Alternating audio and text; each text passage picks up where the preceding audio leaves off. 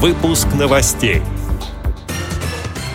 Общероссийским организациям инвалидов передадут в собственность земли в Крыму. В Московском вузе обсудят перспективы студентов с ограниченными возможностями здоровья и актуальные проблемы образования.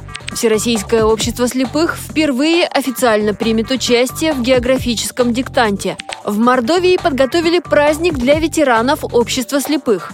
Далее об этом подробнее в студии Анастасия Худякова. Здравствуйте.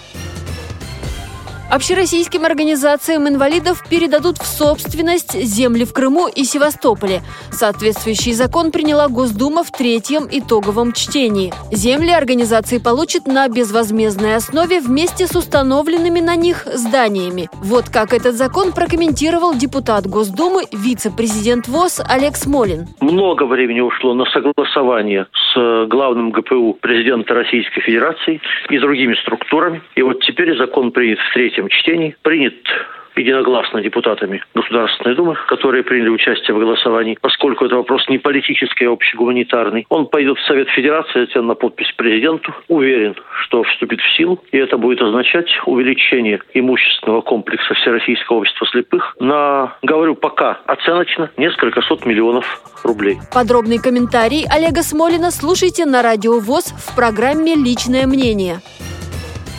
В эту среду в Московском педагогическом государственном университете состоится конференция, на которой обсудят перспективы студентов с ограниченными возможностями здоровья и актуальные проблемы образования. Встреча получила название «Равное среди первых. Вклад людей с инвалидностью в мировое общественное развитие, науку и культуру». Перед началом конференции будет организована выставка достижений и пройдет интеллектуальная викторина. Всероссийское общество слепых впервые официально примет участие в географическом диктанте, который организует Русское географическое общество. Об этом сообщает пресс-служба ВОЗ. Поучаствовать в диктанте может любой желающий. Для этого нужно прийти на место проведения. Также можно это сделать онлайн на сайте проекта, не выходя из дома. Сейчас уже Архангельская, Коми, Костромская, Владимирская, Новосибирская, Тверская и Чувашская региональные организации ВОЗ совместно со специальными библиотеками для слепых официально зарегистрировали площадки и ждут активистов ВОЗ, чтобы проверить знания по географии. Диктант состоится в воскресенье 27 октября в 12 часов по местному времени в России и за рубежом. Подробности вы найдете на сайте диктант.рго.ру. Ежегодная международная просветительская акция «Географический диктант» проводится для повышения интереса к географии страны по инициативе президента России Владимира Путина с 2015 года. В организационный комитет вошел президент ВОЗ Александр Неумывакин.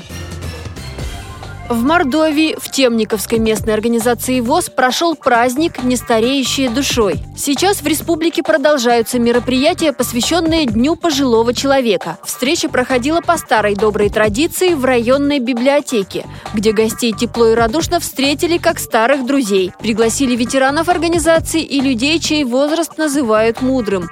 В этот день было сказано много добрых, теплых слов в их адрес. Для них подготовили увлекательную программу. Ветераны активно угадывали зашифрованные слова известных песен, а затем дружно исполняли их. Музыкальный подарок подготовил также ансамбль «Лайманя» Темниковского районного дома культуры. Со сцены прозвучали как трогательные и задушевные песни, так и шуточные задорные, сообщила председатель Темниковской местной организации ВОЗ Ирина Агапова.